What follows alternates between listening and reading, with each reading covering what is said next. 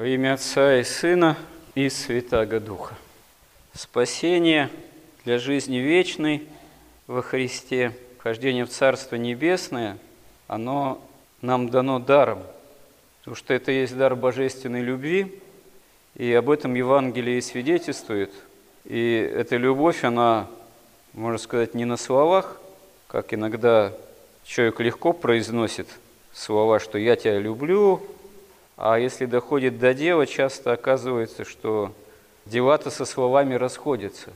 Сказать, что я там тебя люблю легко, а готов ли ты действительно чем-то пожертвовать? Или самим собой пожертвовать ради того, кому ты эти слова обращаешь?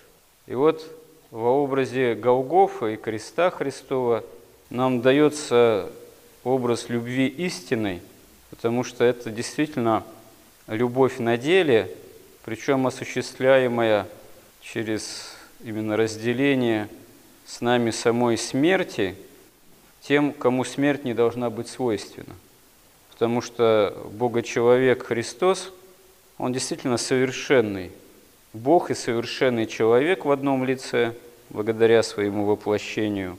И в нем нет никаких оснований, чтобы умереть в отличие от обычного человека, потому что каждый из нас после грехопадения Адама и Евы наследует именно смертную человеческую природу по причине ее поврежденности греха и лишенности прямого общения с источником жизни вечной во Христе, в Боге изначально. А во Христе нам как раз эта возможность вновь даруется ценой Его жертвы, Его причистой крови, которая истекает с креста – и, собственно говоря, Господь нам дарует себя в пищу именно благодаря этому. Святые отцы указывают, что хотя, несмотря на то, что литургия божественная, Евхаристия есть жертва бескровная, под видом хлеба и вина нам даруются тело и кровь Христовы, потому что по-другому человек не смог бы вкушать кровь Христову под видом буквально крови, это невозможно для человека. Поэтому Господь премудро нам дарует себя в пищу, как свои тело и кровь под видом хлеба и вина. В этом и великое чудо, и тоже явление милости Божией. Но то, что нам дано даром по великой божественной любви, нуждается в усвоении нами этого дара, в обретении его, взыскании. Именно по причине поврежденности нашей греховной, инертности, гордости, себелюбия, ослепленности греховной, лени, мы стараемся так, даже имея веру, казалось бы, на словах, себя вести, чтобы стараться как можно меньше чем-то жертвовать, а больше бы приобрести бы для себя от Бога и от других людей. И для пораженного грехом человека это неудивительно. Но для пораженного грехом человека, крещенного, считающего себя христианином, это печально, потому что это тогда является препятствием для усвоения спасения, потому что кто должен в первую очередь спасение усвоить? Именно верующие во Христа мы, тем более собирающиеся возле чаши Христовой, по крайней мере по внешности так. И вот Евангелие нам являет некий пример, образ того, как на самом деле верующий человек не должен себя вести, и что за это может его постичь за в корне неправильное, можно сказать, поведение, не спасение, а кара Божия. Евангелие, прежде всего, благая весть, и, как правило, это именно свидетельство о явлении божественной любви. И не так много в Евангелии образов, которые свидетельствуют, что Бог может не только спасти, но и покарать, если человек неправильно воспринимает образ его спасительных действий. Этим образом является вот эпизод, связанный с бесплодной смоковницей.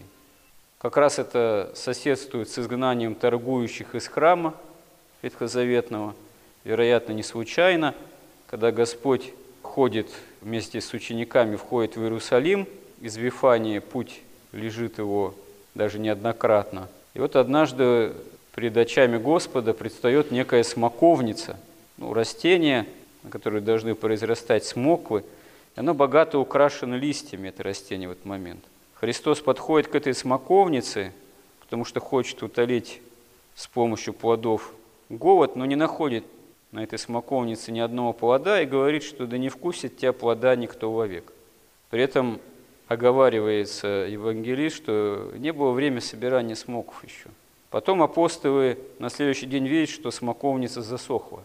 Один западный философ своего времени, некий Бертран Рассел, когда читал Евангелие и прочитал этот эпизод, он в конце концов потерял веру окончательно. Ну, видимо, у него не шибко-то какая вера и была, а тут он совсем разочаровался в Евангелии и говорит, ну как это так? Сказано же, что не время собирания смоков, что-то взял, проклял смоковницу, она засохла, да, ну что это такое? Как нелогично все. На самом деле, если бы он попытался разобраться получше в этом эпизоде, он мог бы выяснить, что когда смоковница богато украшена листьями, это, как правило, свидетельство о том, что на ней должны быть плоды. Вот эта вот смоковница, она была таким пустоцветом, таким обманом. Она, можно сказать, имела вид, что она плодоносит, но этот вид был обманчив. И если применить это к духовной жизни, как говорит апостол Павел, имущий вид благочестия, силы же его отрекшиеся. Таковы были фарисеи, современники Христа – имущие вид благочестия, а силы веры никакой не являющие, а наоборот, были они гордыми, хищниками такими и богоубийцами стали, потому что обличающую их Мессию истину отвергли и постарались убить, чтобы истина во Христе им не мешала продолжать творить, по сути, злые дела и хищнический образ жизни осуществлять под прикрытием веры и соблюдения закона Моисеева.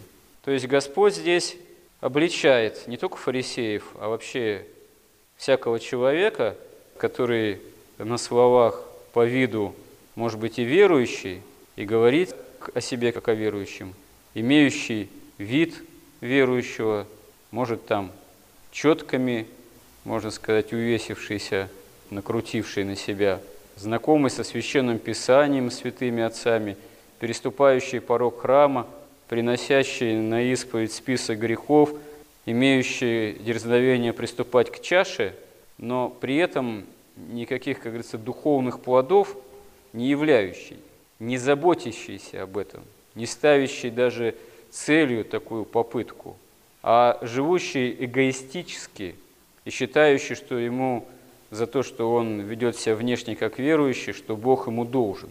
Вот это можно сказать, мягко говоря, опасный такой образ жизни, стиль поведения для верующего человека. Хотя для грешника, для нас, людей, пораженных ленью, грехом, себелюбием, это, в общем-то, неудивительно. Так проще всего. Вот так вот исхитриться и так себя по-фарисейски вести, тешить себе самолюбие, что я человек верующий и спасающийся, но при этом, на самом деле, для спасения не прилагающий каких-либо усилий.